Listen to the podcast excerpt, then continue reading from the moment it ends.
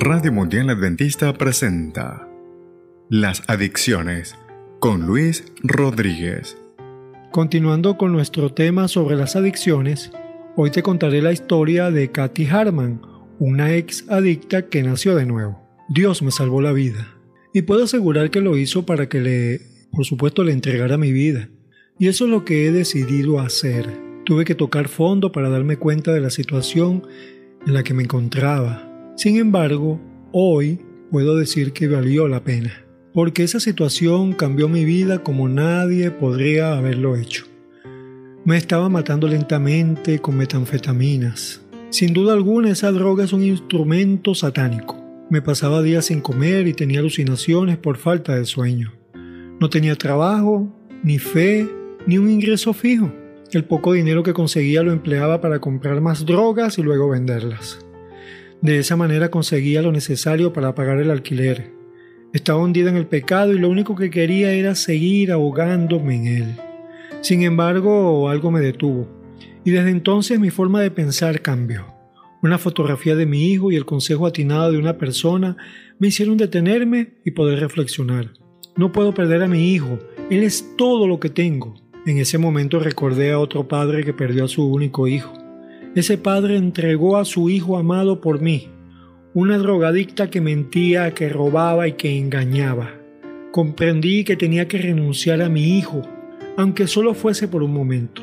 El tiempo suficiente para que yo entendiera que debía cambiar mi situación si de verdad quería recuperar a mi hijo. Esa fue mi nueva meta. Lo primero que hice fue arrodillarme y orar. De inmediato comencé a ver todo de un modo diferente Separé los libros que no debían estar en mi casa.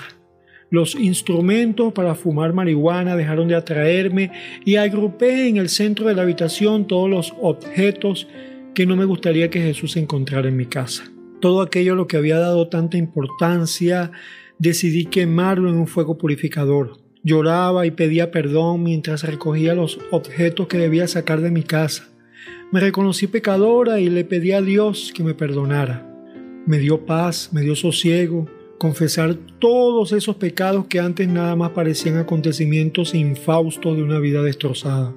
Mientras me deshacía de todo lo pecaminoso que hubiera en mi casa, encontré un libro de mi hijo que decía, ¿yo cómo? Supe que era Dios decidiéndome que buscaba algo nutritivo para alimentar mi cuerpo. Así que fui a la cocina a ver si había pan en buenas condiciones.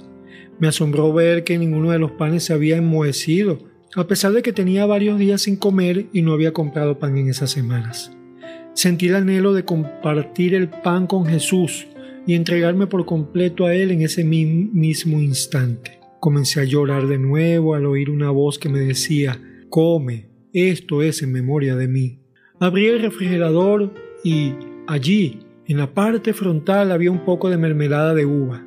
Eso me hizo sonreír. Me maravilló saber que Dios conoce con precisión qué necesitamos y en qué momento lo necesitamos. Tras comer mi sándwich de pan con mermelada, entré en mi baño y con el agua de mi tubería rota, sentí que yo misma me estaba bautizando.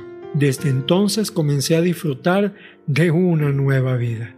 En la actualidad soy una ex adicta a las drogas. Digo ex en vez de rehabilitada porque no creo en ese término. Más bien, yo diría que soy una adicta tenacida. He comenzado de nuevo.